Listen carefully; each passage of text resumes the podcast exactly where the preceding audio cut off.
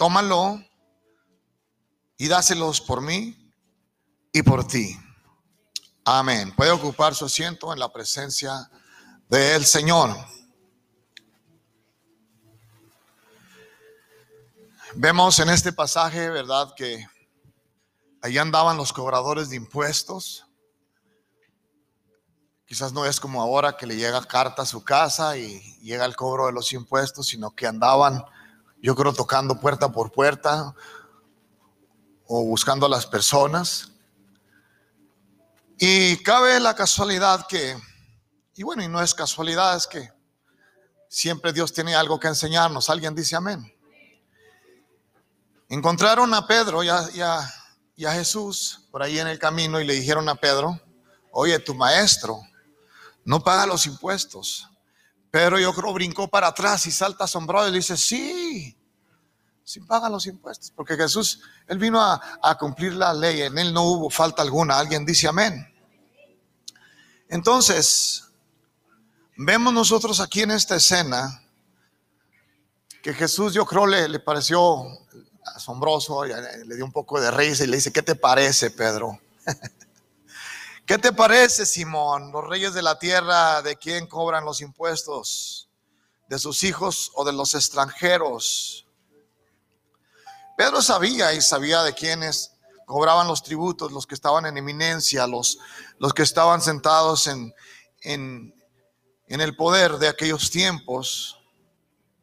Y él sabía que los cobraban de los extranjeros porque los hijos de ellos estaban exentos de impuestos. Así que los hijos de los gobernantes no pagaban impuestos. Así que los cobraban de los extranjeros. Entonces, veamos nosotros que de alguna manera el Señor le dijo a Pedro, ¿sabes qué, Pedro? Ve al lago o ve al mar. Ve al mar para no ofenderlos. Y avienta el anzuelo. Y el primer pez que saques, ábrele la boca y allí va a estar el dinero de los impuestos.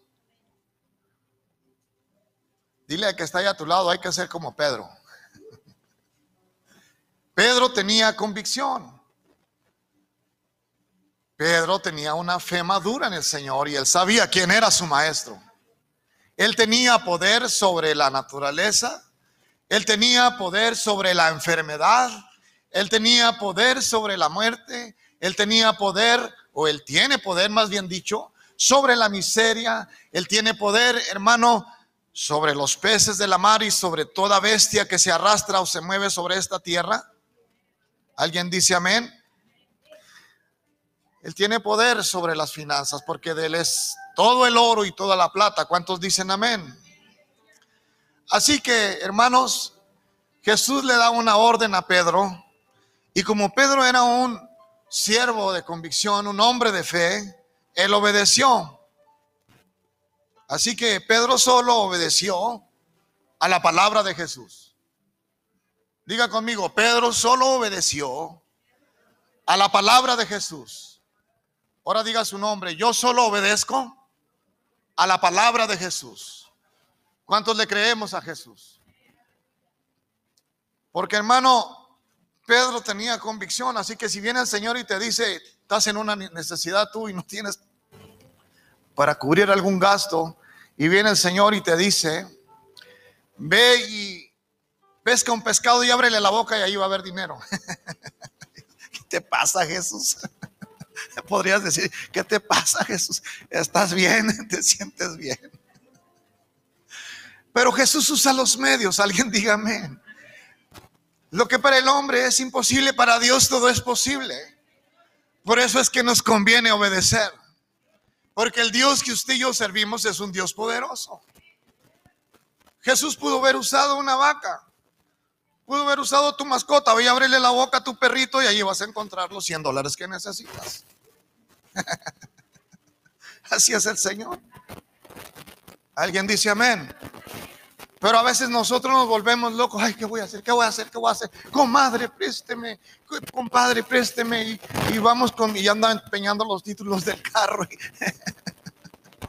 Obedézcale al Señor. Porque lo que va a pasar es de que si usted quiere pelear con sus propias fuerzas, se va a desgastar. se va a enfermar. ¿Sabe usted que la mayor parte de las enfermedades son por problemas financieros? Ahora hay mucha gente que se le está cayendo el pelo porque no tiene para pagar una renta. No estoy a ver a los perros. Hermanos, ahora en este tiempo hay muchas personas que están con problemas de riñón, problemas de hígado, por las preocupaciones, hermano, y por los afanes de esta vida. Porque tratan de solventar sus problemas buscando aquí, buscando allá, pero nunca van al que todo lo puede. Jesús es poderoso, hermanos. Aún sigue siendo poderoso, hermano, para sacarnos de cualquier situación, no importa cuán difícil se vea. Recuerden, hermanos, que Jesús usa los medios. Jesús usó a los cuervos para darle de comer al profeta Elías cuando fue, hermano, eh, refugiado en aquel arroyo de Quereb donde el Señor lo mandó, ¿se recuerda? Huía de aquella mujer Jezabel. Jesús le dijo, vete al arroyo de Quereb y allí te sustentaré por tantos días. Hermano, en aquel arroyo, en aquel arroyo Dios hizo corriera el agua para que bebiera del arroyo. Y dice la Biblia que los cuervos le traían almuerzo, comida y cena. Y le traían carne. Los cuervos representan a los inconversos, a los mundanos, a los que no tienen a Dios, porque el cuervo es un animal, hermano, eh, inmundo. Pero sabes que Dios a veces le va a quitar a ellos para bendecir a su pueblo. Dios es soberano sobre todas las cosas. Él usará cualquier cosa para bendecir a su iglesia. A su nombre. Si tú lo crees, dale un aplauso fuerte a Cristo. Gloria al Señor.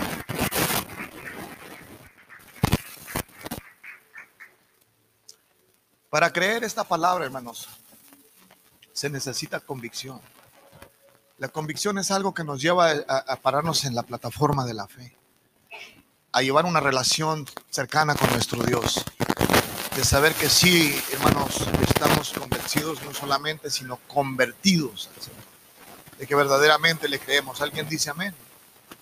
Entonces, Pedro, hermano, obedeció la palabra de Jesús porque Pedro tenía convicción. Si hubiese sido una persona sin convicción, posiblemente entonces yo creo que perdió la razón. Hermano, pero, pero Pedro conocía ¿Cuántos le conocemos?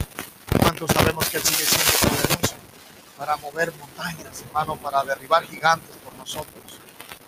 Pedro conocía el poder de la palabra, del Dios de los imposibles. Él conocía el poder de la palabra. La palabra de Dios es poderosa, por eso es que la palabra de Dios es viva y es eficaz, más cortante que una espada de dos filos. Cada letra, cada pasaje de la palabra de Dios, hermanos, que se encuentra en este libro, es una palabra viva. O sea, no nada más es una palabra escrita con tinta, sino es una palabra viva.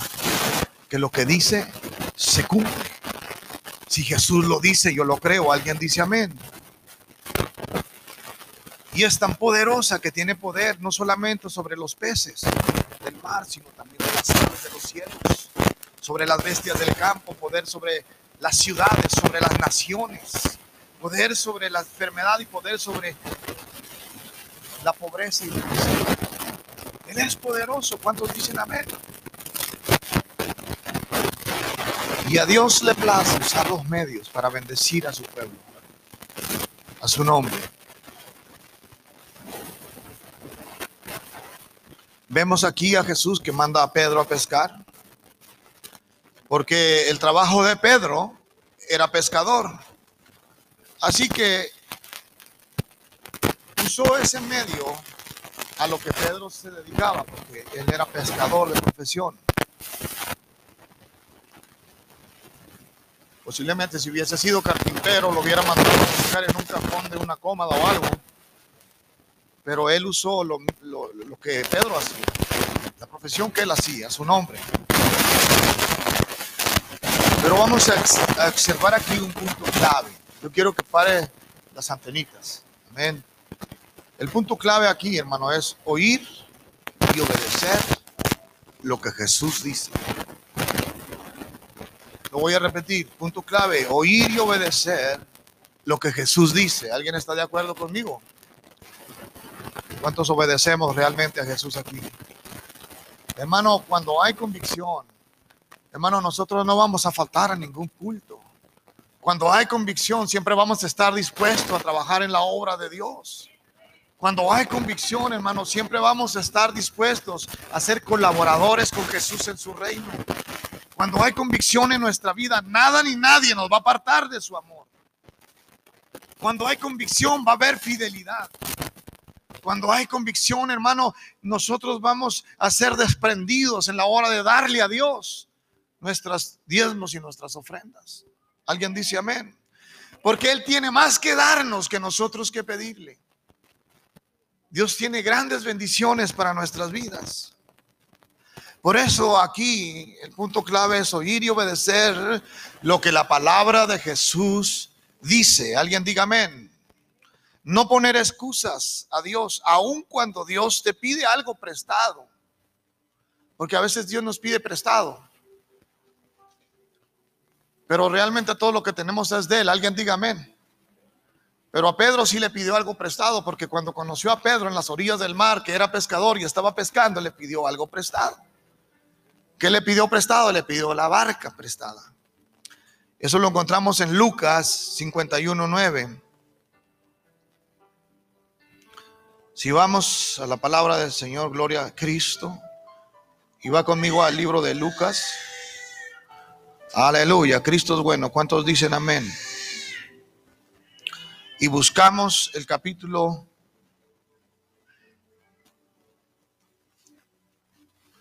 Aquí ya que apunté mal la cita. Bueno, pero algunos de ustedes se acuerdan cuando Pedro le pide, el Señor Jesucristo le pidió la barca prestada a nuestro Señor Jesucristo. En cierta ocasión el Señor le dijo, Pedro, ¿se acuerda aquella vez cuando le dijo, Pedro, boga mar adentro? Y tira la red hacia la derecha.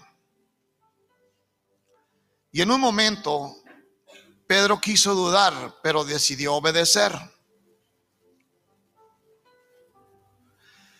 Cuando hablamos de la obediencia, hermanos, cuando Jesús le pidió a Pedro la barca prestada en cierta ocasión, que le pidió la barca prestada para predicar, él la usó como una plataforma. Dice la historia, hermano, en el Evangelio que ellos habían tenido toda la noche pescando y no habían pescado nada. Jesús llegó aquella mañana, hermano, y le pidió la barca prestada a, Jesús le pidió la barca prestada a Pedro para predicarles desde la playa y la tomó como si fuese una plataforma para predicar a la multitud que se encontraba en aquel lugar. Pedro sabía, el Señor sabía, perdón, en su corazón, él sabía que Pedro, esa noche, hermanos, no había habido negocio, no había habido pesca. Así que después de que el Señor le pide la barca prestada a Pedro, hermanos, eh, y predica el Señor a toda la multitud que está en aquella, en aquella orilla de la playa. En aquella ocasión el Señor también, después de eso, le dijo, ahora sí, Pedro, boga mar adentro. Amén. ¿Se acuerda de aquella vez y le dijo, boga mar adentro? Y luego le dijo, tira la red hacia la derecha. Por un momento, en, aquella, en aquel momento, Pedro quiso dudar de lo que Jesús le decía, porque Pedro era un experto en la pesca y él sabía que cuando no había nada, no había, o sea, podrían pasar horas o días sin que en ese área del, del, mar o del lago donde acostumbraba pescar, no iba a sacar absolutamente nada. Hermano, pero a veces nosotros como hombres Nuestros pensamientos, nuestro conocimiento está limitado. Hermanos, Dios es poderoso. Hermanos, aun cuando no hay, el, Señor puede hacer que haya abundancia. Al fin y al cabo se trata de que era el mar, así que por ahí andaban los peces. Para Dios no era un problema llamar a los peces y juntarlos en el área donde Pedro iba a tirar la red para que aquella pesca fuera una pesca extraordinaria. Así que por un momento quiso dudar, pero no dudó, sino que obedeció. Diga conmigo, Pedro obedeció. Porque nuestra respuesta a Dios debe de ser un sí y un amén. Cuando Dios nos manda a hacer algo, nosotros no debemos de dudar, porque la duda, hermanos, es una fe negativa. Pero cuando nosotros creemos en la palabra de Dios, porque ¿qué fue lo que Pedro dijo? Señor, en tu nombre echaré la red. O sea, Pedro sabía que no había nada, pero él dijo, en tu nombre, o sea, por tu palabra, echaré la red. Hermano, y vemos que aconteció algo extraordinario en aquel momento. A veces no entendemos muchas cosas cuando se trata de las cosas locas que a veces Dios nos dice que hagamos. Hermanos, como ir a sacar un el dinero de los impuestos de una boca de un pescado, como hacer algo cuando sabemos que no hay, pero cuando es Dios quien te da la palabra, que te llama, hay que obedecer. Alguien diga amén. Pero si si no entendemos, hay que pedirle a Dios sabiduría. Hay que pedirle a Dios que nos enseñe, porque hay mucha gente hoy en este tiempo que cuando se trata de fe, no entiende muchas cosas. Porque la fe, hermano, es algo, algo, algo personal, algo que que es entre tú y Dios. Que tú le crees a Dios cuando Él te dice algo. Porque la fe de todos aquí es diferente. Todos tenemos diferente fe. Quizás usted tiene más fe que yo. El que está sentado a su lado, aunque sea su familiar o su esposo o su esposa, no tiene la misma fe que usted. Todos tenemos una fe en cierta medida. Pero cada uno de nosotros somos responsables de tener esa fe. Había cierto hombre que, cuando tenía una gran necesidad, ¿verdad? De que Dios podía sanar su hijo, el Señor le preguntó, ¿de veras crees? Y el hombre dijo, creo, pero ayuda a mi incredulidad. Estaba luchando, o sea, a veces hay incredulidad en el corazón del hombre, por eso es que a veces se tarda para que Dios se manifieste eh, en aquello que tú estás necesitando. O sea, hermanos, eh, a veces es por la incredulidad que hay en nuestros corazones que, que eh, aquello que por lo que estás pidiendo se tarda o, o puede pasar en breve tiempo o inmediatamente. Porque nosotros estamos al tiempo de Dios, pero lo que sí ve Dios en el corazón del hombre es tu fe. Alguien diga amén. Aquella respuesta de aquel hombre fue medio curiosa, ¿verdad? Creo, pero ayuda a mi incredulidad, Señor. Así que espero que esta mañana no haya incrédulos aquí. Aleluya, hay poder en Cristo. Alguien diga amén. Porque cuando hay incredulidad, Dios no puede manifestar su gloria. En cierta ocasión Dios iba a sanar a una, a una pequeña, más bien había fallecido, Tabita Kumi. Vino el padre y le dijo, mi hija está muy enferma, pero para cuando Jesús llegó había fallecido y allí estaba la gente afuera de la casa de aquella pequeña. Y dice la escritura que ahí estaban los que se dedicaban a llorar y, estaban llorando, hermano, porque en aquel tiempo contrataban lloronas en los funerales para llorar. Así que eh, cuando viene Jesús, el papá de la niña, viene Pedro y viene Marcos con él, hermano, dice la escritura que nadie entró ahí a ese cuarto más que Jesús y sus dos, discípulos que iban con él y el padre de la niña. Hermano, y cuando Jesús entró a aquel lugar, no permitió que nadie más entrara porque él vio la incredulidad de la gente. Y cuando hay incredulidad en la gente, los milagros no se pueden manifestar. Hubo otra ocasión donde Jesús mejor se salió de aquella ciudad porque no pudo realizar más milagros allí por la incredulidad de la gente. Pero en aquella ocasión de aquella muchachita, no dejó que nadie se metiera, solamente dejó a aquellos que tenían fe y le creían a su palabra. Por eso nomás entraron sus discípulos y el padre de la niña.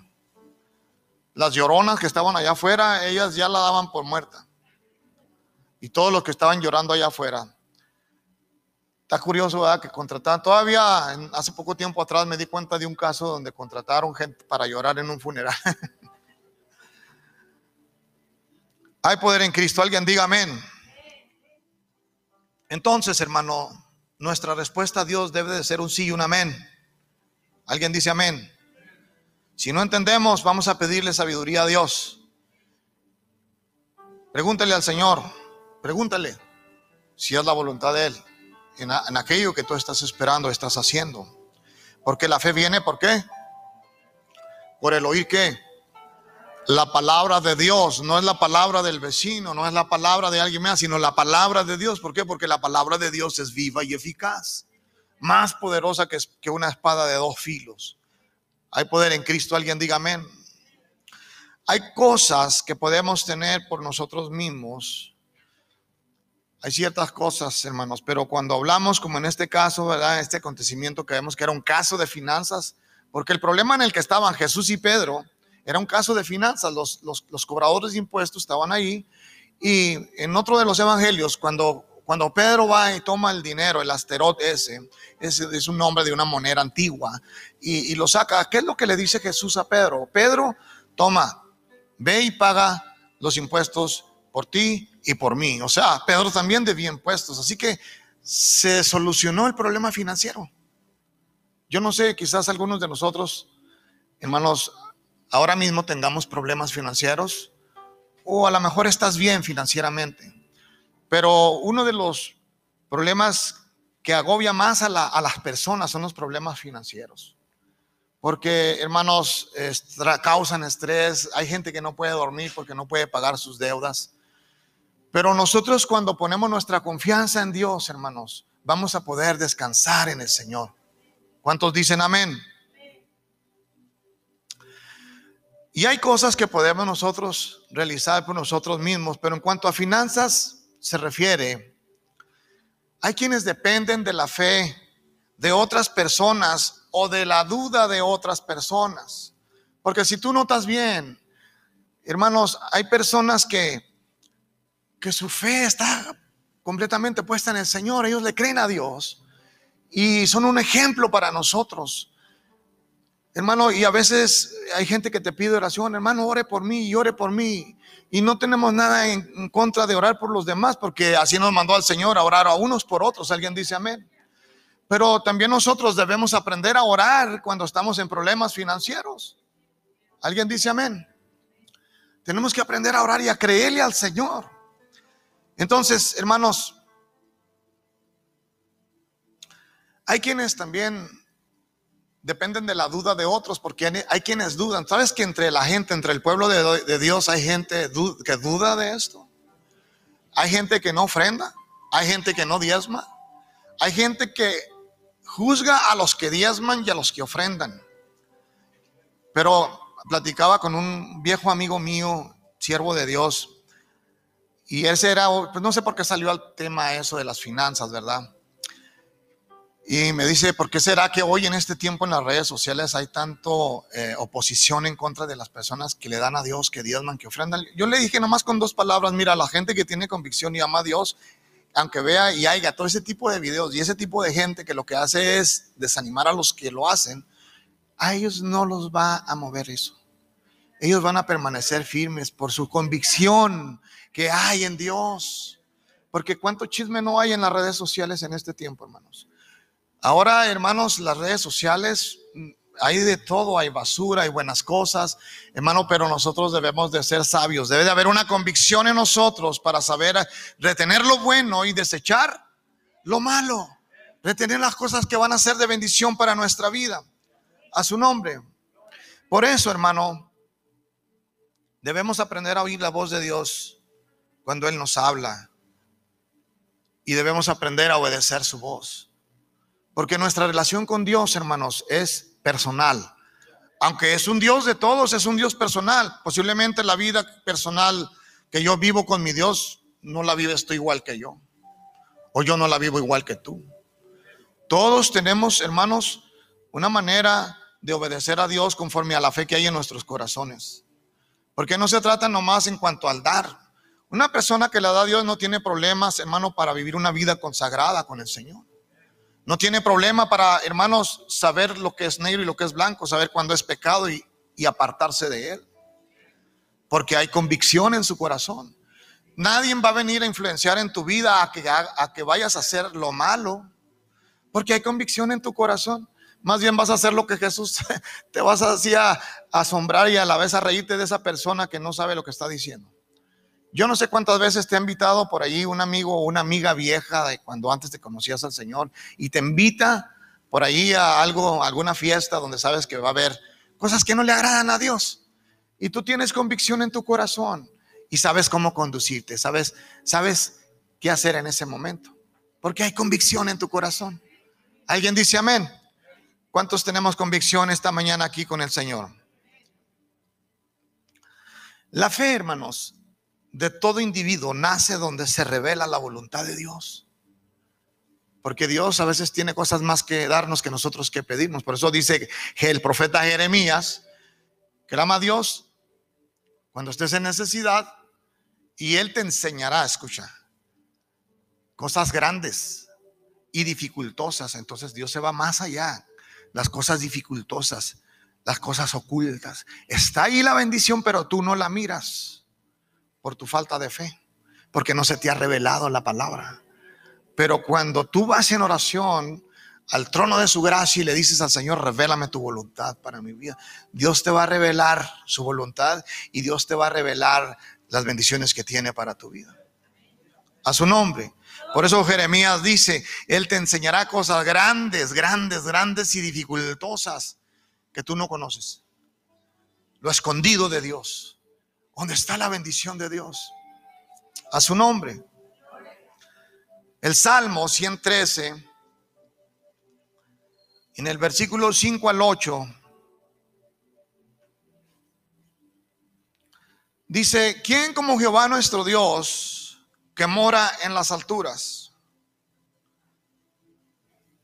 Que se humilla a mirar lo que hay en el cielo y en la tierra. Él levantará del polvo al pobre y al menesteroso alzará del muladar para hacerlo sentar con los príncipes, con los príncipes de su pueblo. Porque es el Dios que tú y yo servimos. A su nombre. Él levanta del, del polvo al pobre, hermanos. Y al menesteroso lo levanta del muladar. Y nos hace sentar con los príncipes de su pueblo. ¿Cuántos príncipes y princesas del Señor hay en esta mañana aquí? Amén, gloria al Señor. Así que recuerda, recuerda el punto clave, oír y obedecer lo que Jesús nos dice a su nombre. Oíd, he aquí, el sembrador salió a sembrar.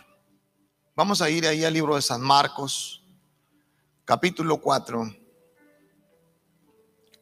Y en el versículo 14.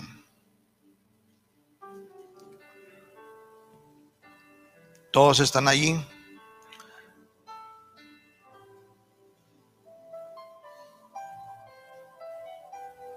Cristo bueno. ¿Cuántos dicen amén?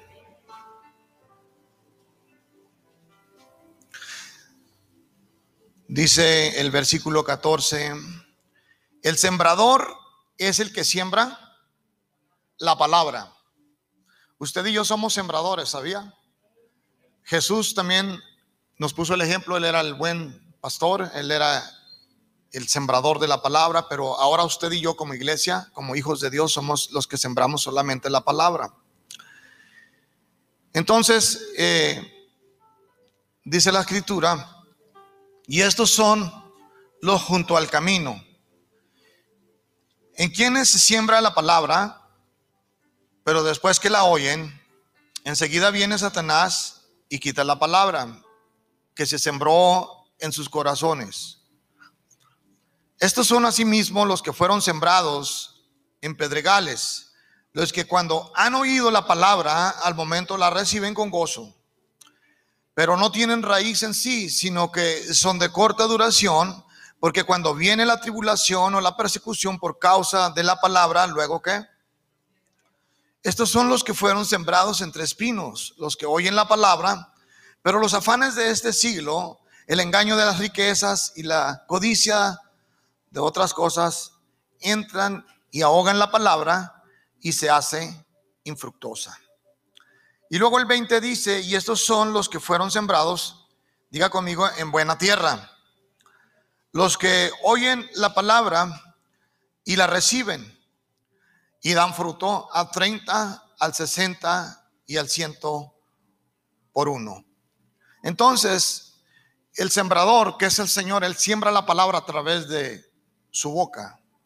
Él siembra la palabra. Y ya vemos que la palabra de Dios es poderosa. Alguien dice amén.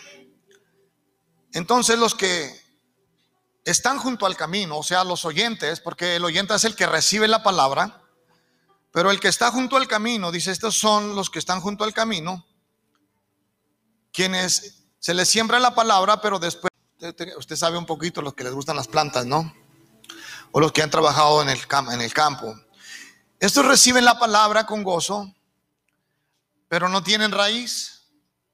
Y cuando viene el problema o las aflicciones de la vida, se escandalizan y la raíz se seca y no da fruto.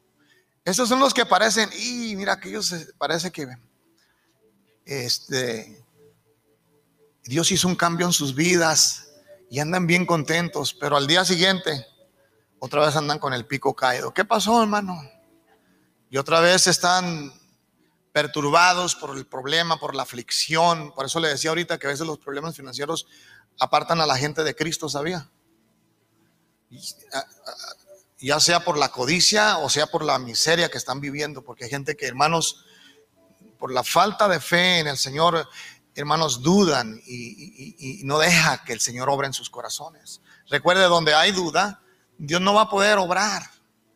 Dios no va a poder obrar, por eso hay que creerle al Señor. Alguien diga amén. Entonces, hermano, estos que están en espinos, dice que no dio fruto se hizo infructuosa la, semilla y no dio fruto. Entonces, habla de la buena tierra, ¿verdad?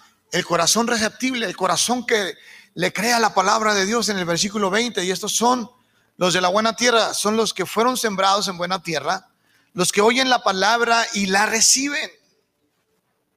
Es bien importante recibir la palabra de Dios. Alguien diga amén. Creerla y recibirla. Amén. Yo lo creo. Lo recibo en el nombre de Jesús. Y llevan fruto al 30, al 60 y al 100 por uno. Llevan fruto. Qué precioso es llevar fruto. Alguien diga amén. Ahora, hermanos, cuando nosotros creemos al Señor, hermanos, va a haber una diferente atmósfera en nuestra vida, porque eh, aunque estén los problemas, aunque estén las situaciones difíciles, nosotros vamos a tener paz. A lo mejor no tienes ahí todavía la solución para el problema, pero en Cristo ya la conoces. Y ya sabes que Dios en cualquier momento, hermano, te va a proveer. Por eso es que el tema de esta mañana es Dios nuestro proveedor. Gloria al Señor. Por eso es que el Señor les dice más abajo, por allá en el versículo 9, el que tiene oídos para oír, oiga. El que tiene oídos para oír, oiga. Pero se trata de oír con el oído espiritual.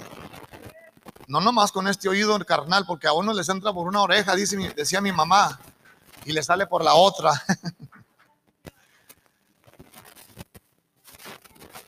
Me acuerdo que nos ponían una ilustración del, puerquito lavado, no, no, nunca escucharon esa ilustración. Decía por ahí que una gente quería tener una mascota de, un marranito de mascota. Y, agarraron un marranito, un baby marranito y lo, limpiaron, lo bañaron, le pusieron un moñito y lo llevaron como a los perritos, al pericue y, y lo arreglaron bien bonito y ahí está el marranito sentado en los sillones de la sala. Pero una tarde dicen dejaron la puerta abierta y esa tarde estaba lloviendo. Y miró un charco allá afuera. Hermano, y la primera eh, impulso que tuvo aquel marranito es irse a revolcar en el charco. Porque él no podía acostumbrarse a un tipo de vida diferente. Pero nosotros en Cristo, hermanos, aunque la Biblia dice, hermanos, que somos hombres eh, carnales, cuando venimos a Cristo nos convertimos en personas espirituales. Porque lo que estaba muerto en nosotros recobra vida en Jesús. Alguien dígame. Por eso el apóstol Pablo dice, mas ya no vivo yo, mas ahora Cristo vive en mí. Y lo que ahora vivo en la carne, lo vivo en la fe del Hijo de Dios. ¿De dónde me sacó a mí el Señor? De los barrios. De ahí me sacó. Todos los que andan en los barrios, todavía ahí, hermanos, sin Cristo y sin esperanza, tienen problemas, están saturados de problemas. Los problemas siempre van a estar. Aún nosotros en Cristo tenemos problemas, pero hay una gran diferencia. Alguien diga amén. Que ahora Dios está de nuestro lado. El Salmo 112 y versículo 7. El que vive confiado en la palabra de Dios no tendrá temor de malas noticias. ¿Cuántos confiamos en Dios? Versículo 7. No tendrá temor de malas noticias. Su corazón está firme, confiado en quién? En Jehová. Nosotros que estamos en Cristo, de repente nos llegan malas noticias. A todos. Y más cuando son financieras. Ay, debo esto y yo ni sabía. Y más cuando es el IRS. Ay.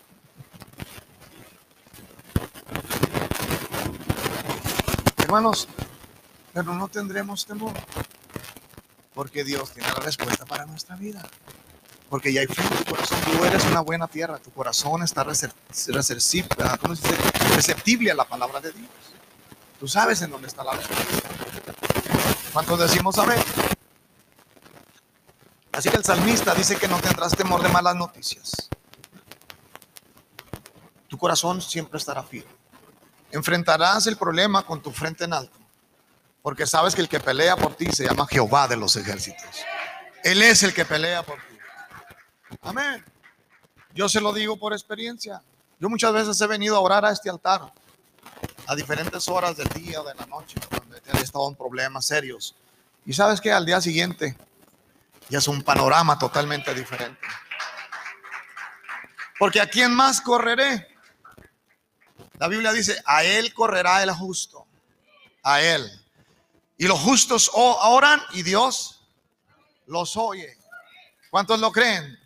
Dale ese aplauso fuerte a Cristo. Gloria al Señor. Segunda de Corintios 9:6 nos dice una gran verdad. Dios da pan al que come y semilla al que siembra. Vaya conmigo allí a Segunda de Corintios, versículo 9, y lo voy a poner en mi teléfono. Cristo es bueno. ¿Cuántos dicen amén? Aleluya. Les voy a pedir que me lo pongan ahí en la pantalla si son tan amables. Gloria al Señor.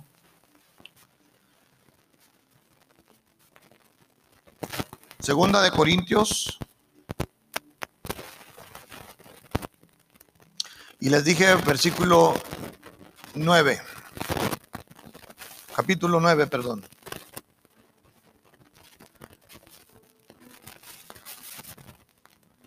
Dice la escritura, por esto digo, 2 Corintios 9, 6,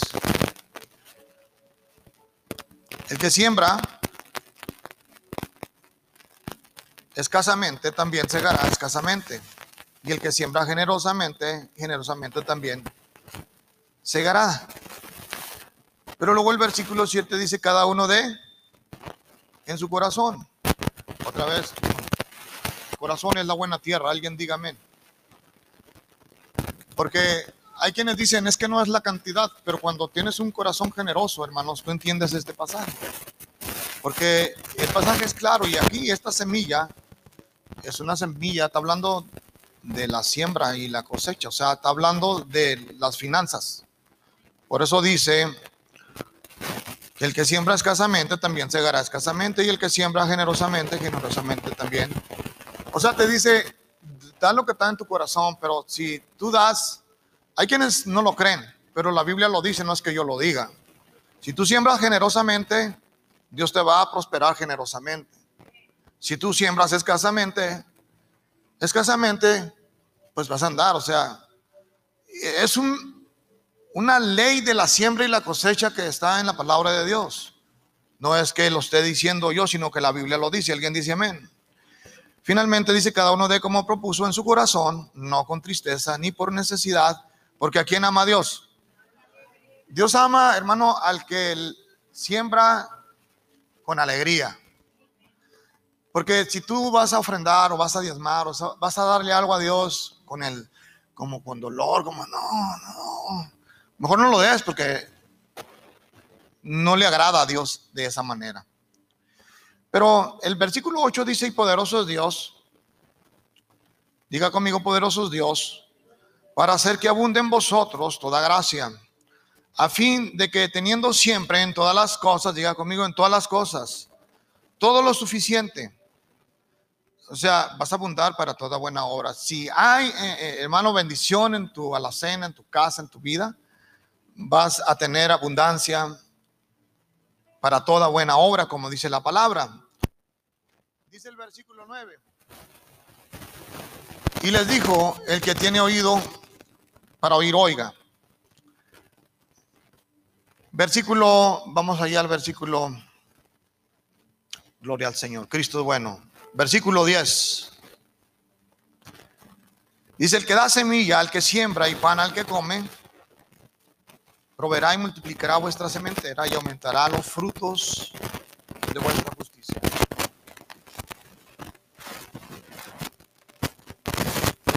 O sea que, hermanos, aquí el Señor lo que nos dice es de que cuando tú eres una persona que,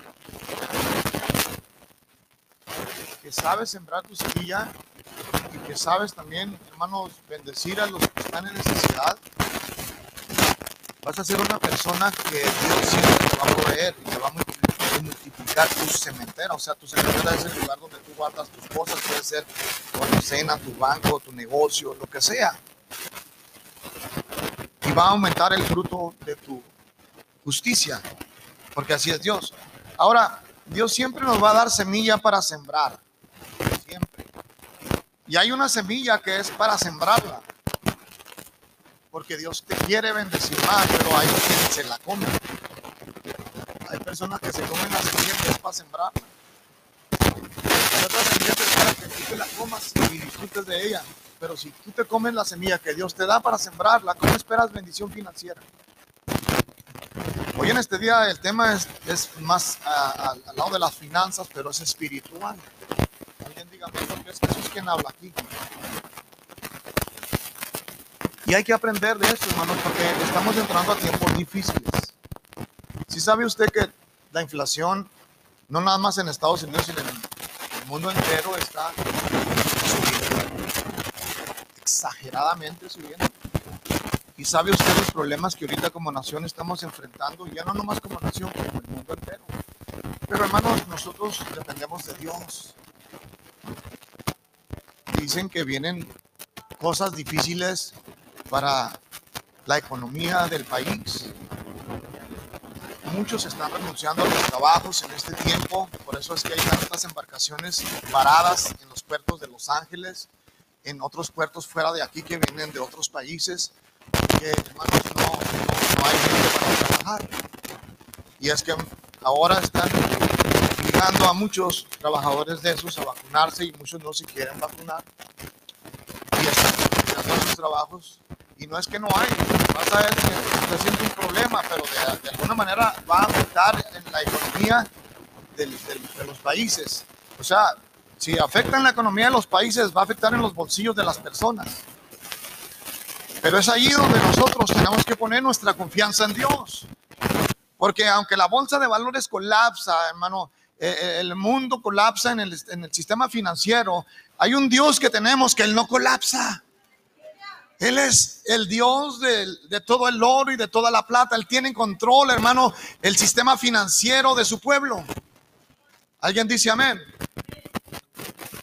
Y nosotros tenemos que confiar en Él, a su nombre. Cristo es bueno. Entonces, entonces Dios es el que da semilla al que siembra y también dará pan al que come y multiplicará vuestra sementera y aumentará el fruto de vuestra justicia. La pregunta sería es, pero ¿cómo yo puedo ser prosperado en tiempos difíciles? ¿Cómo yo puedo poner mi confianza en Dios?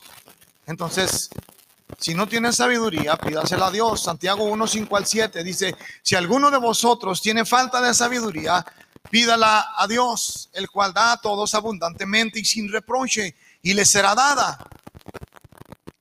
Hermanos, porque necesitamos la sabiduría que viene de Dios en todas las áreas de nuestra vida, como personas. Hermano, cómo nos movemos entre la sociedad de, este mundo, de esta ciudad. Hermano, tenemos que actuar con sabiduría, porque tenemos a Dios de nuestro lado. No es posible que nosotros, teniendo al Dios Todopoderoso y teniendo la palabra de Dios que nos instruye, que nos enseña, que nos guía, que nos exhorta, hermano, y nos reprende, no podamos caminar sabiamente entre la gente de este sistema. Nosotros debemos de poner el ejemplo. Alguien diga amén. El versículo 6 dice, pero pida con fe, no dudando nada, porque el que duda es semejante a la onda del mar que es llevada por el viento y echada de una parte a otra. ¿Te fijas? La duda es lo que hace, desestabiliza. La duda, hermano, te trae, ay, que ahora sí, ahora dices que sí, mañana dices que no, y de ratito otra vez dices que sí, y al último es, ay, pues quién sabe. Te desestabiliza. Y andas como barco sin tiempo. Por eso dice Santiago que son como las olas del mar que son llevadas por el viento para un lado y para otro y no tienen rumbo. Van sin rumbo porque dudan. Pero cuando ponemos nuestra confianza en el Señor, hermanos, vamos a caminar con firmeza. Vamos a dar en el blanco. Alguien diga amén. El apóstol Pablo dijo, porque yo no soy de los que, de los que camina o, o tira la deriva, sino que yo sé en dónde pego. ¿Sabes en dónde pegas? Alguien diga amén. Porque el versículo 7 dice, no piense pues el que duda, o tal hombre que recibirá cosa alguna del Señor. ¿Sabes por qué no recibe la gente? La Biblia te lo dice, porque están dudando. Porque hay duda. Por eso es que, hermanos, Dios demanda fe de nuestros corazones. Porque la misma Biblia dice que el que se allega a Dios, crea que le hay. Y Dios es galardonador de los que le creen. Pero a veces, hermanos, dudamos. Por eso es que mucha gente, hermanos, no se afirma en las iglesias. Porque hay duda en su corazón.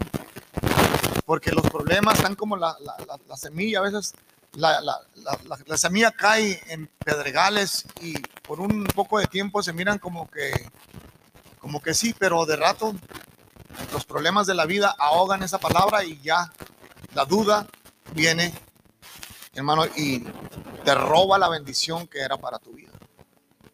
Entonces, en este tiempo, hermano, queremos caminar sobre las circunstancias y los problemas que estamos enfrentando como ciudadanos en lo que viene necesitamos buscar a Dios y caminar en fe.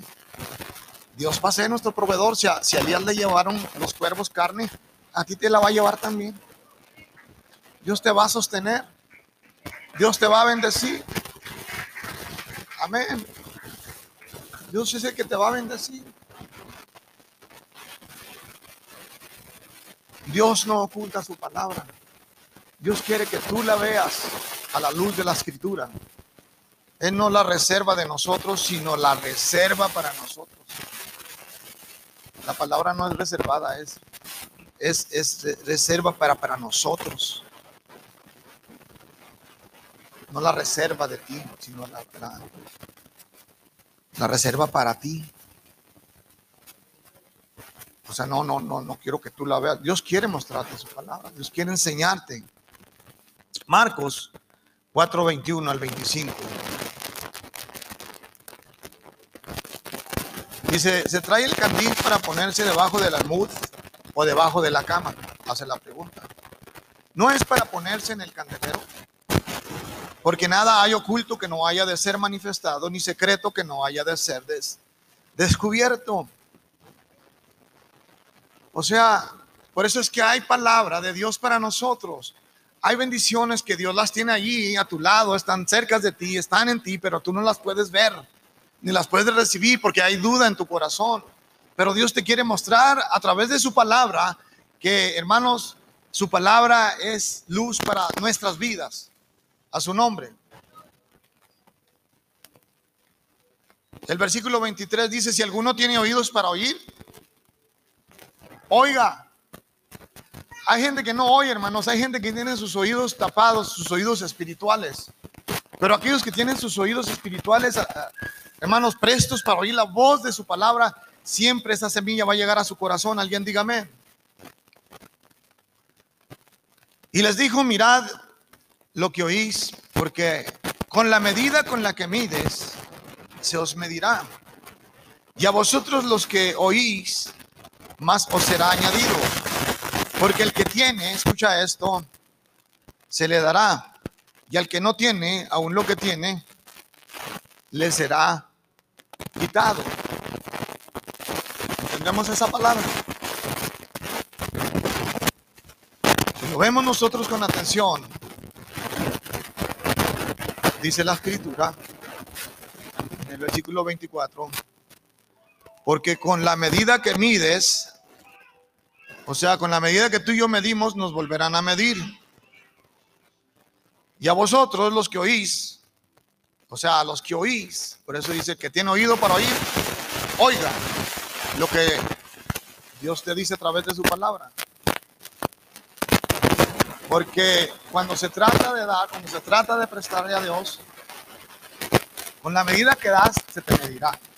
Pero a los que la oyen y la entienden, hermano, la palabra de Dios. Por eso en el versículo 17 dice, porque al que tiene, se le dará. O sea, por eso hay quienes no entienden, oye, ese tiene muchita, Dios le da más. Porque es que le ha creído a Dios. Es que ha entendido la palabra de Dios en su corazón. Y el que no tiene aún lo que tiene, le será quitado. ¿Por qué? Porque prefiere vivir en la escasez, dudando, no se ha todavía liberado de, de la duda. Y recuerda, la duda es fe negativa. Necesitamos creerle a Dios. Alguien diga amén. Quiero concluir con esto y con esto terminamos. Le voy a pedir a, nuestro hermano pastor que pase piano. Quiero compartir con ustedes por último esta escritura que se llama, está en Isaías 55, versículo 7 en adelante. Dice la escritura, deje el impío su camino y el hombre inuco sus pensamientos. Y vuélvase a Jehová, el cual tendrá de él misericordia, y al Dios nuestro, el cual será amplio en perdonar.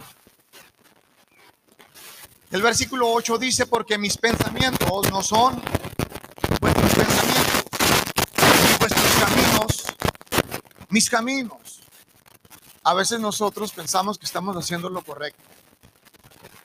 Pero la Biblia dice que los pensamientos nuestros no son los pensamientos de Dios. Dios tiene cosas más que darnos que nosotros que pedirle. Y Dios tiene pensamientos de bien sobre nuestra vida y no de mal. A su nombre. Entonces, el versículo 9 dice, como son más altos los cielos que la tierra, Así son mis caminos, más altos que vuestros caminos y mis pensamientos, más que vuestros pensamientos. A veces queremos limitar a Dios nuestra manera de vivir. No limites a Dios. Dios no tiene límites. Dios es grande. Dios es poderoso. Y el Dios, el Dios que tú y yo servimos, hermano, es tan poderoso que de seguro va a bendecir nuestras vidas. ¿Cuántos dicen amén? Por eso es que sus pensamientos son más altos que vuestros pensamientos. El versículo 10 dice, porque como desciende de los cielos la lluvia y la nieve, y no vuelve allá, sino que riega la tierra y hace germinar y producir. Escucha, y da semilla al que siembra y pan al que come. Finalmente la voluntad de Dios se va a hacer en nuestras vidas. Versículo 11, así será mi palabra que sale de mi boca. No volverá a mi vacía, antes hará lo que yo quiero. Y será prosperada en aquello para lo que la envía. Amén.